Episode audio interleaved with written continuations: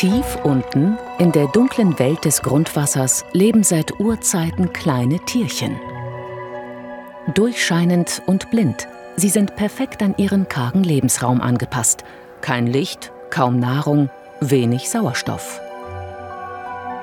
Grundwasserökologe Hans-Jürgen Hahn ist einer der wenigen, der sich für die nützlichen Tierchen interessiert. Das Grundwasser ist quasi die tiefste unter unseren Füßen. Kaum erforscht, voll mit interessanten, spannenden Tieren, die eine wichtige Rolle spielen, auch bei der Reinigung des Wassers. Und damit für die Qualität unseres Trinkwassers. Leider ein bislang wenig beachteter Lebensraum, der sich seit Millionen Jahren kaum verändert hat. Doch jetzt steigen an vielen Orten die Temperaturen im Grundwasser an, für die kleinen Lebewesen darin eine tödliche Gefahr. Das hat Hans-Jürgen Hahn in einem aufwendigen wissenschaftlichen Projekt nachgewiesen.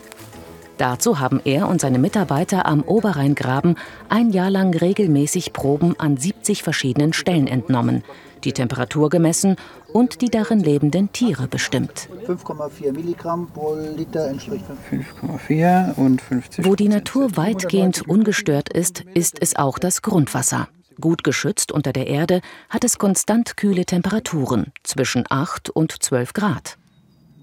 Also ist nochmal gesunken, 10,8 Grad. Hier finden die Forscher Grundwasserschnecken, Würmer und vor allem eine Vielzahl an Grundwasserkrebsen. Die Tiere, die wir im Grundwasser haben, haben sich schon seit Jahrmillionen an diese Verhältnisse angepasst. Die Kunst ist es wirklich, mit dem Minimum an Nahrung zurechtzukommen durch reduzierten Stoffwechsel vor allem. Langsame Fortpflanzungsraten, dotterreiche Eier, die den Jungen das Überleben sichern.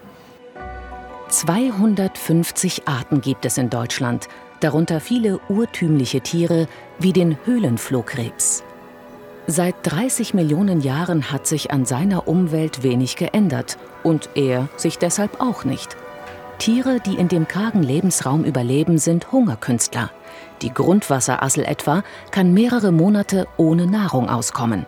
Sie bewegt sich dann wenig und verbraucht kaum Energie. Bakterien, Pflanzen und Tierreste sind die Nahrung der Krebse, Strudelwürmer und Muscheln. Dadurch reinigen sie das Grundwasser von organischen Stoffen und Keimen und verhindern auch, dass die feinen wassergefüllten Poren im Gestein verstopfen. So kann das Grundwasser ungehindert fließen. Doch diese wichtigen Aufgaben können die Tiere nur erfüllen, wenn sich ihr Lebensraum nicht verändert.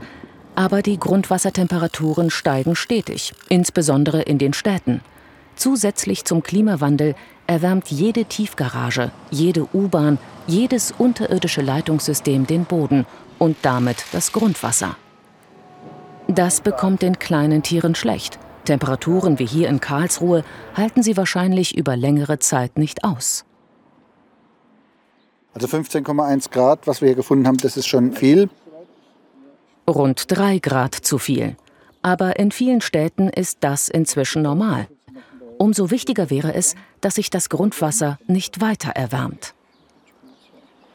Doch ausgerechnet eine klimafreundliche Technik gefährdet die Grundwasserfauna zusätzlich.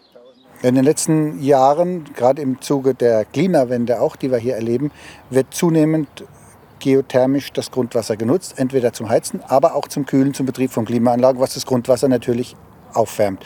Und das passiert vor allem auch in der Peripherie der Städte, im Umland, wo neue Gewerbegebiete entstehen, neue Baugebiete erstellt werden. Genau dort, wo wir eine recht unbeeinflusste Fauna haben, dort wird es plötzlich wärmer. Fatal für die Grundwassertiere und deren reinigende Wirkung für unser Trinkwasser, das überwiegend aus dem Umland kommt. Wir wissen außerdem, dass sich die Mikroorganismen, die Bakterien, verändern werden. Es wird diverser, es wird mehr Arten geben. Die Wachstumsgeschwindigkeit wird zunehmen und damit natürlich auch die Herausforderung für die Trinkwasserversorgung, die mikrobielle, die hygienische Seite des Rohwassers im Griff zu behalten. Die Trinkwasseraufbereitung wird dann schwieriger und teurer, ein bislang kaum beachtetes Problem. In Deutschland gibt es keine ökologischen Schwellenwerte für die Erwärmung des Grundwassers, auch keine sonstigen Vorgaben zum Schutz der Grundwasserfauna.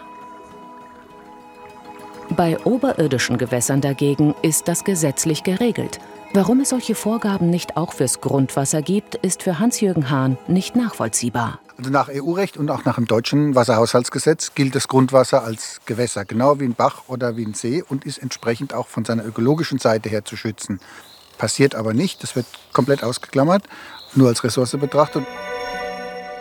Schwer verständlich, denn Grundwasser ist unsere mit Abstand wichtigste Trinkwasserquelle. Und es sind diese Tierchen, die es erst zu dem machen, was es ist. Auch deshalb sollten wir sie schützen, die zarten und faszinierenden Lebewesen in ihrer Welt unter unseren Füßen.